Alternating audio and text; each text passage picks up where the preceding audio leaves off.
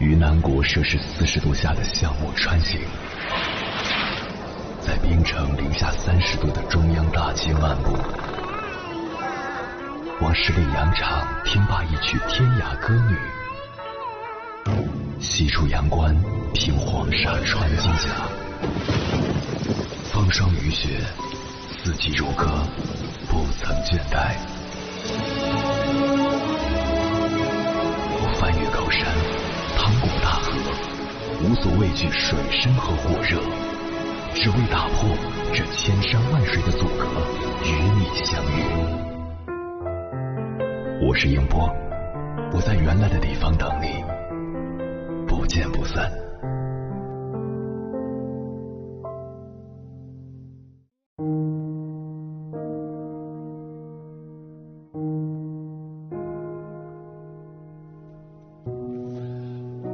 欢迎回来，我是迎波。在婚姻生活中，夫妻之间的感情往往会随着岁月的流逝而发生改变，从最开始的甜蜜恩爱，逐渐到后来的敷衍和矛盾，以至于感情出现裂痕。当然了，也不乏一些恩爱的老夫老妻，他们也会遭遇生活的一地鸡毛，但最终却相扶到老，很好的维系了彼此之间的感情。这究竟是怎么做到的呢？其实，男女之间是存在吸引力的，即便是在婚姻生活中也是如此。那么，这份吸引力从何而来呢？很多时候，异性之间的吸引力来自于对方的价值。比如说，你能够提供给对方聊天的价值，你就会产生一种吸引力。当这种吸引力形成了相互的状态，进而就产生了感情。那么，在婚姻生活中，夫妻感情的维系又靠什么吸引力呢？答案是四个字：情感价值。婚姻的本质是什么？其实就是一种情感上的价值。说的再直白点，就是情感上的需求。夫妻之间本身就是一种需求的关系，这种关系会逐渐形成一种依赖，所以才能长久的走下去。当然了。婚姻前行的过程中，总会遇到矛盾和争执，这个时候彼此的需求就会降低。只要能够在接下来的相处中继续保持情感价值，婚姻就不会破裂，顶多就是遭遇一些冲击而已。道理非常简单，彼此之间有了情感价值，对方是自己需要的存在，怎么可能会轻易离开呢？只要没有离开，就说明这段婚姻还有它的价值和意义，情感上就一定存在交流和沟通。接下来就看彼此能否守住这份价值，这样才能维系好夫妻之间的感情。情感价值是婚姻的基础，也是夫妻相爱的一种筹码。只要这筹码没有消失。夫妻间的感情就能够维系下去，婚姻自然也会走得长久。那么，如果人人都能维系好这份情感价值，现实生活中的夫妻为什么还会离婚呢？其实，无非是以下这几点原因：一、情感价值不足以支撑婚姻的维系；离异的夫妻之间仍旧存在情感价值，尤其是有了孩子的夫妻。但这份情感价值已经不具备让夫妻继续生活下去的条件了，在彼此的心里会变得越来越无关紧要。二、需求的价值过高，付出的价值却非常低。每对离异的夫妻之间都存在着这种共性，总是希望对方付出的多一点，自己却什么都不做，久而久之必然会造成婚姻的破碎。三虚伪的情感价值，有些人明明已经不爱对方了，却仍旧装出一副很爱的模样，甚至早已经背叛了婚姻。这种虚伪的情感价值也不足以维系婚姻，迟早是会崩塌的。实际上，当婚姻的本质离不开彼此之间的情感价值，就已经说明两个人是彼此需要和依赖的。婚姻注定会一直被维系下去。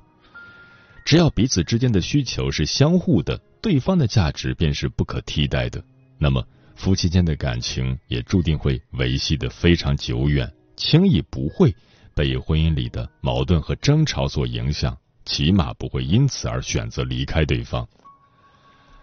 现如今，离婚率之所以越来越高，就是因为情感价值变化的太快，人心也变得越来越复杂，彼此之间失去了最基础的情感需求。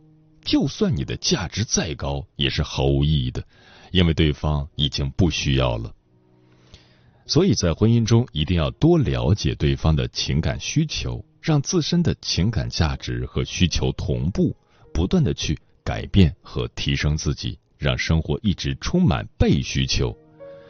这样情感价值得到了更新，就算需求变化的再快，婚姻也能被一如既往的维系下去。接下来，千山万水只为你，跟朋友们分享的文章名字叫《新时代的婚姻要想不失衡，提供情感价值是关键》，作者心理咨询师三木水。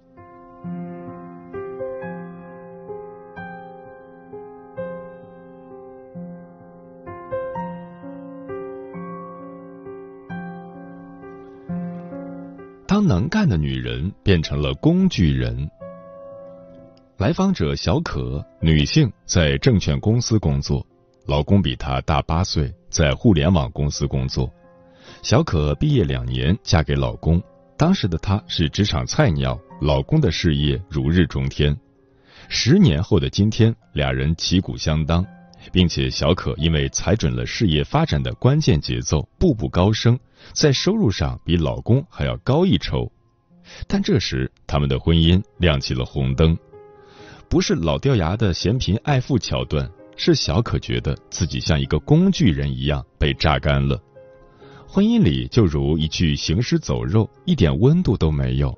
他感受不到任何来自对方的关心和温存，只有不断的干活和奉献。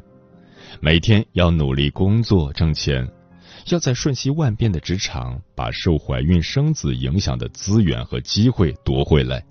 要承担妻子、妈妈、女儿的责任，久而久之，小可觉得自己一直在拼命的付出，为了家庭贡献了自己的所有。但是她自己呢？她的需要呢？她有时候特别需要老公的情感关照，老公不给，觉得她作，没事找事，这么大人了还跟个孩子一样。久而久之，小可的情感需求完全得不到满足。于是，小可就有一个疑问：钱我要挣，孩子我生我养，我要的却得不到，我找老公是干嘛的？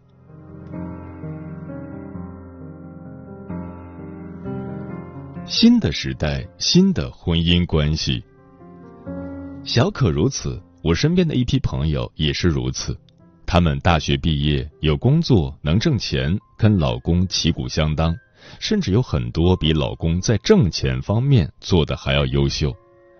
我好像特别强调了“挣钱”二字，确实，我就是特别强调了这一点。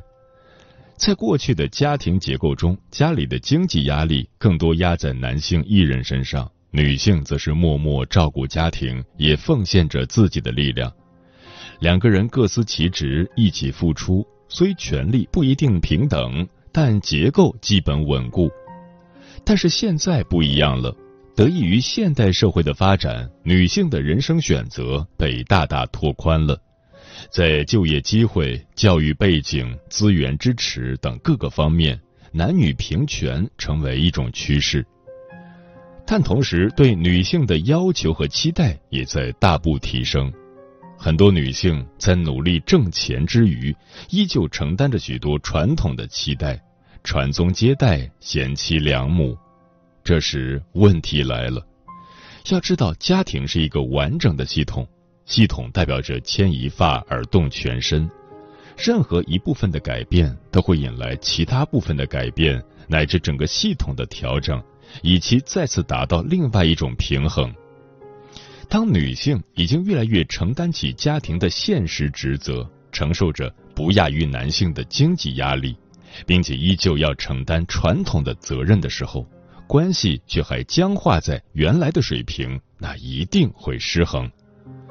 这个时候，一个新的关系模式非常重要，否则关系很容易走向破裂。那么，新平衡的突破点在哪里呢？在我的咨询室里，因为旧的家庭系统调整，新的家庭模式未搭建而受困的夫妻有很多。妻子往往在承担外部压力的同时，因为无法卸下家庭内部压力而崩溃；而丈夫则是因为在新型家庭关系分工之中适应不良而迷茫回避。想要达成新的平衡，有个关键点很重要：丈夫。快速适应新的结构，接过妻子的内部压力，提供情感价值。情感价值这个点在夫妻关系的咨询中经常被提及，这是许多女性渴望被满足的，也是许多男性手足无措的一个核心点。当修通这个点，男性适当给予女性这部分的支持，女性分担一些经济压力。整个家庭模式往往会有一些新的平衡。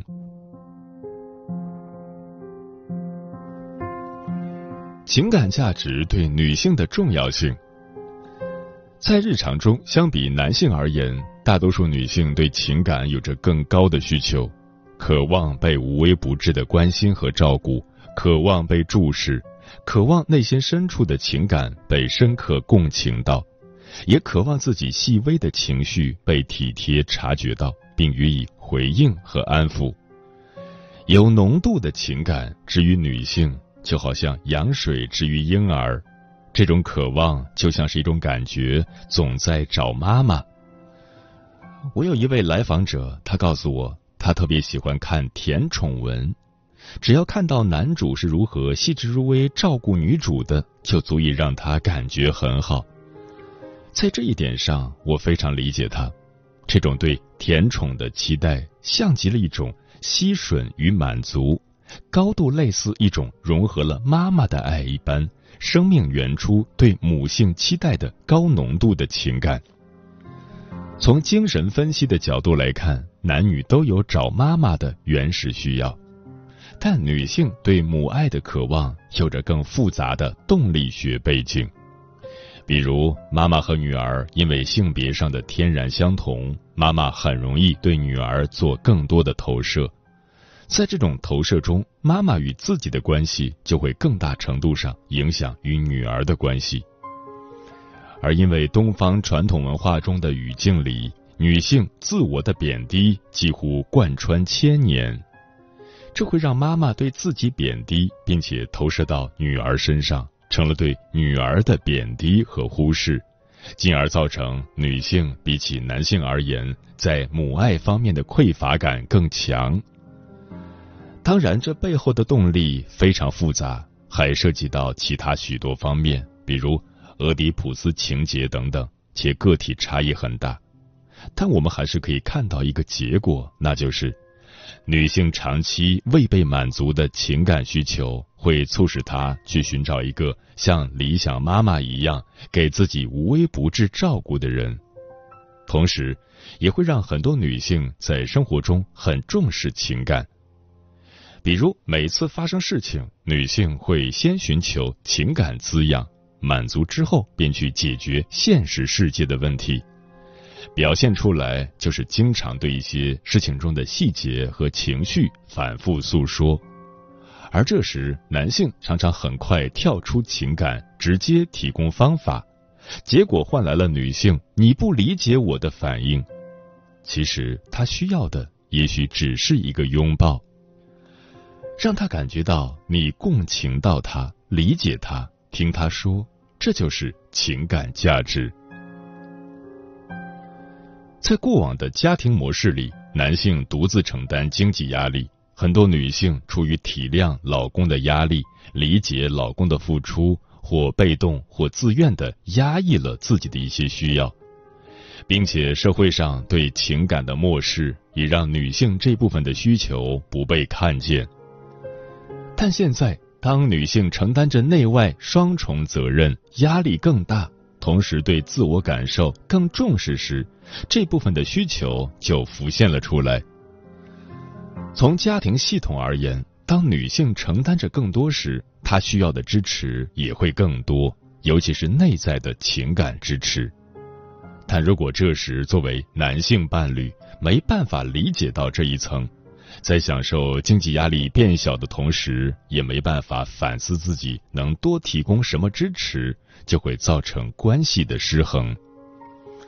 而现实就是，很多男性就是无法理解，甚至纳闷，关系究竟哪里出了问题。但其实不是他们不想理解，而是对于情感，男性也有天生的不易。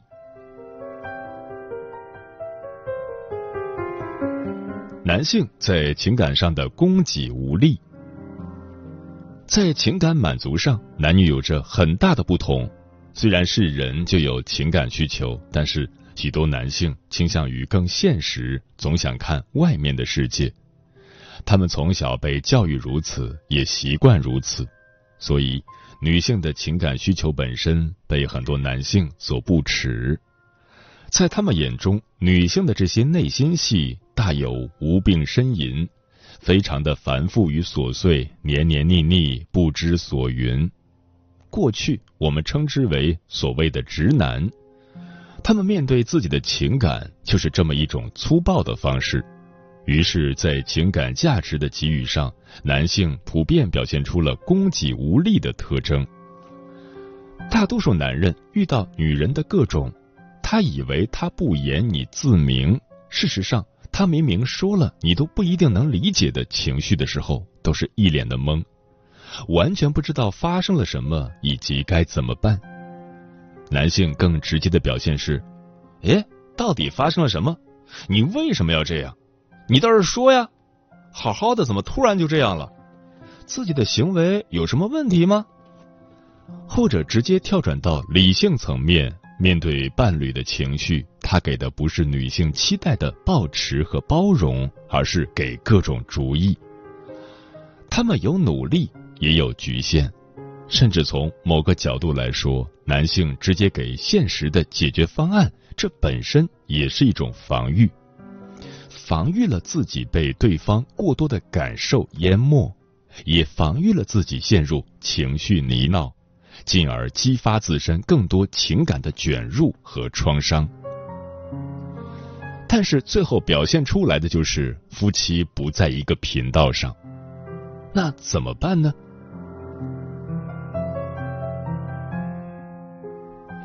新时代的婚姻是否可以找到平衡？这篇文章不是为了要求男性，更不是给男性找借口，而是探索新的关系模式。当我们了解到情感价值的重要性，了解到女性在这方面的需求，也了解到男性在这方面的局限。当了解一旦真的发生，很多困境就有解了。我有一对做婚姻咨询的来访者，他们已经到了不能好好说话的地步，更不用说沟通事情。平时他们尽量互相躲避对方，相安无事，各过各的。但是家里日常的事情非常多，久而久之，互相之间的矛盾和误会也越堆越多。终于在一次对家里老人的安置的问题上，两个人爆发了，并且到了要离婚的地步。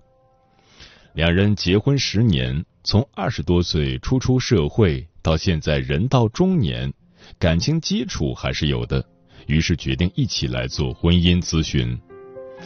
我让他们分别阐述自己看到的事实是什么。从男性角度看到的很多事实是，太太总是不高兴、甩脸色、找茬、发脾气，非常不尊重他，尤其在他朋友面前，总是让他下不来台，简直就是无理取闹。他甚至觉得在太太眼中自己一文不值，这对他而言是极大的挫败和侮辱。但是在女性眼里，这个事情却有了另外一个版本。自己工作很忙，心思又很重，常常压力很大，有的时候没人可以排解，就想跟自己的先生说。但是先生表现的非常不耐烦：“你这翻来覆去的，就这么点破事儿，怎么来来回回的说呀？”于是太太很不满，渐渐的这种不满。转变为一种怨念和攻击，指向了自己的先生，埋怨他总是应酬，总是喝酒，经常晚归，还不赚钱，没本事，不顾家，没出息。最后，两个人互相人身攻击，无法调和。后来，随着咨询，他们的关系有了很大的转折。先生渐渐知道这件事最基础的起点，并非是太太嫌弃他没出息，而是太太的一个更基础也更柔软的要求，希望自己的先生关心自己，倾听、陪伴、耐心。相比于以为对方要拿刀捅了自己，这个需求的呈现让关系有了新出路。于是，先生开始学着怎么沟通，拥抱啊，安抚啊。当妻子也看到了先生笨拙的努力之后，态度也好了很多，对于先生的局限也有了更多的接纳。渐渐的，关系从僵持到了慢慢柔软。咨询到了这一步之后，我看到了一些新生。即便男性本能的情感就是不像女性一样黏腻和充沛，即便语言和行为生疏，但只要态度是好的，这种情感就能传递出来。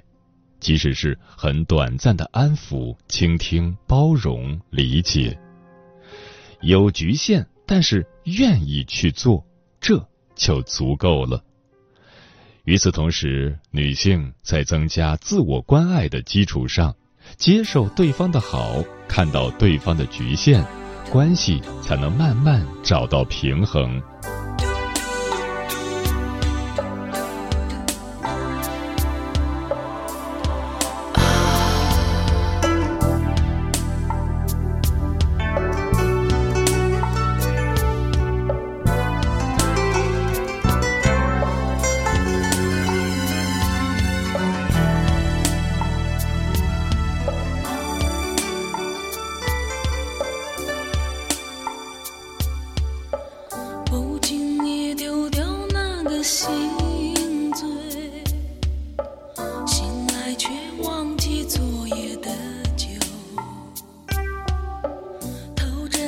心相背，真情。